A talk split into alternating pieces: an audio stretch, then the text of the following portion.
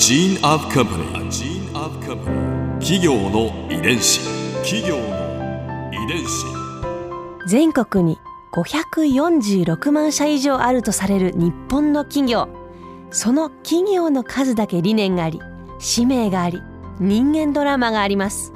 この番組ではさまざまな企業のトップや社員の方にお話を伺いながら成長する企業の DNA を解明していきます企業の遺伝子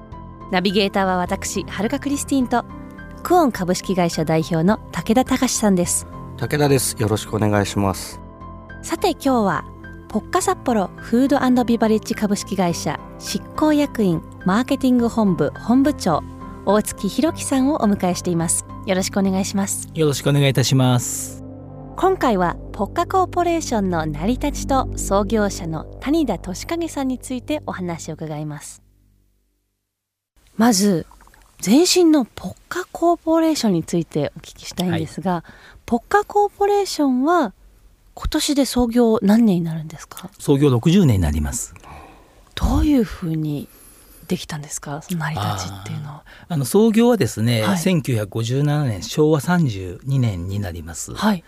あの創業者、まあ、谷田俊景さん、えーまあ、名古屋でですね日課バーというバーでですね、まあ、バーテンダーを実は創業の前にしておりました。でその時にですね、えーまあ、当時、まあ、大人のおしゃれな飲み物としてカクテルが大流行していたんですがただカクテルに欠かせないレモンっていうのが、あの輸入自由化じゃない時代だったんで、まあ、大学の初任給が学卒の初任給が大体月給1万円の時代に、まあ、1個200円という非常に高価だったんですね。いいですね今で言うと5000円ぐらいってことですね。そうでしょうね。レモンいいはい。ですのであの若い人たちはおしゃれなカクテルっていうことでカクテルに欠かせない、まあ、レモンっていうものを、まあ、使った飲み物を飲みたいんですけども、まあ、高手の花だったというところで、まあ、若者にそのカクテル文化を広めたいという思いがあってであればレモンに似たもの、まあ、合成レモンなんですけども、はい。これを作って売ればみんな喜ぶんじゃないかということで、えー開発して創業したのが、まあ、あの会社の始まりですね。はい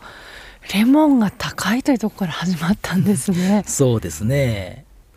まあ、非常にあの開発においては、まあ、レモンっていうのは味の変化も激しくてですね、うん。非常に難しいという話なんですけれども、まあ、一回ご本人にあのお会いした時に聞いたんですけども、はい。まあ、あのその時は、まああのまあ、もう忘れてまったと、まあ、適当にやったわけよとは言ってましたけれども多分かなりご苦労されたと思います。そうですよね、でそれが、まあ、あの仲間内でいろんなところにですね、はい。まあえーまあ、実際に使ったり、えーとつまあ、いろんなところに広めていくと非常に好評だったもんですから、えーじゃあ会社を立ち上げようということで、えー作ったのがポッカコーポレーションの創業の成り立ちですね。じゃあもうこれでいけるとそうですね。確信されたわけですねそうですね。はい。そもそもそのポッカっていう名前かなり印象的なんですけれども、これはどういう由来なんですか？そうですね私も入社する時までポッカって何なんだろうなっていうふうに思っていたんですけれども、まあ、あの先ほど言ったバーテンダーをしていたっていうバーがですね日課バーとはい。いうバーでございました。で、まあ、創業当初は日課レモンというあのはい。名前でですね、えーやっていたんですけどもその後、えーポッカレモンという会社に名前を書いたんですけども、じゃあなんで、まあ、ポッカになったかってことなんですけども、まあ、実際にあの日課って言ったのウイスキーの日課さん。を、あー。えー想起されると思うんですけど実はあのその会社にはし、まあ、全然資本の関係があったわけではなかったので、はい。えーじゃあいつまでも日課の看板を背負っているとなんか日課の資本が入った会社っていうことで逆に商いが広がりづらいんじゃないかと考えて、まあ、社名を考えたわけですね。うん。う時に、まあ、実は谷田は、まあ、あの流行り物が好きでうん。ゴルフがはい。非常に好きだったですね。はい。でまあゴルフの雑誌をめくっていると、まあ、日課ボッカーってあるじゃないですか。はい。ズボンに、はい。まあ、ハイソックスでちょっとグッとはい。巻いてあのまああれは日課ボッカってあるんですけどもあそっからですか？そう。でこれが日課ボッカあ日課だからいいんじゃないのと。でもボッカボッカでもボッカはちょっと濁音が入るから、うんうんうん。少し会社の名前としてはよろしくないよね。じゃあボッカじゃなくてじゃあポッカあポッカでいいんじゃないの？っていうのが始まりだと聞いております。日課ボッカから来た。ゴルフから来たんですかまさかの。そうですね。はい、面白いですね、はい。企業の遺伝子。ちょっとその創業者にうん人柄すごく気になるんですけれどもどういう方？そうですね。あのーまあ非常にご苦労された、えー方で、えーまあ実は先生の経験とかサラリーマンの経験も、まあ、バーテンの経験もあるんですけど、非常にあの創業までに非常に多種多様な職種についてらっしゃったんですけどもでもやっぱりいつか自分で、まあ、事業を起こしたいという思いをずっとお持ちだったそうです。であのまあ座右の銘っていうのが積極進取っていう言葉で、はい。まあ、積極は積極性の積極ですね、進取は進むに取る。って書くんですけども、あ。の本当積極的に自ら進んで、えー動く人ででそれをもう何ですかねそのアグレッシブな空気とか雰囲気っていうのをなんか周りに好影響の輪を広げるような方でで本当にあの何でしょうねダイナモエンジンみたいな感じでもうフル回転してぐいぐい進みながらでもなんか周りがそこに引きずられていくっていうか魅力的に引きずられていくっていうような方ですかね。はえそもそもでも会社を立ち上げた時はい、うん。どういうこう目標だったりとかはい。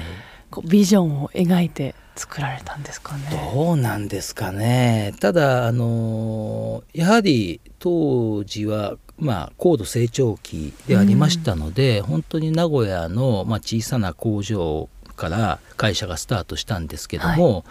えーまあ、いつかは、まあ、上場して1,000億の企業になって、えーしかも、まあ、グローバルな会社になっていくんだと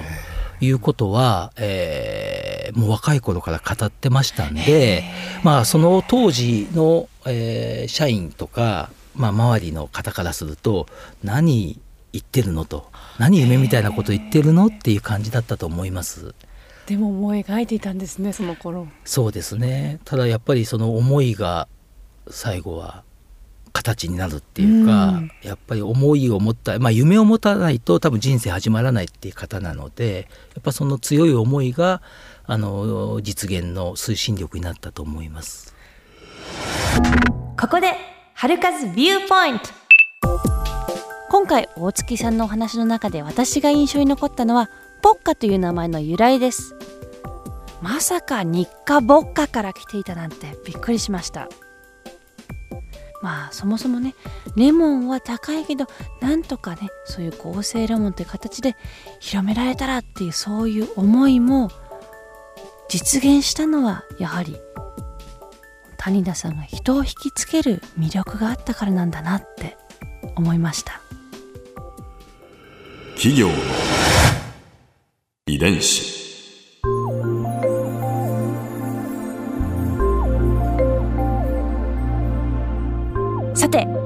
番組はポッドキャストのほかスマートフォンタブレット向けアプリ JFN パークでも聞くことができます。お使いのアプリストアからダウンロードして企業の遺伝子のページにアクセスしてみてください。それでは来週もお会いしましょう。企業の遺伝子。ナビゲーターは私はるかクリスティンとクオン株式会社代表の武田隆でした。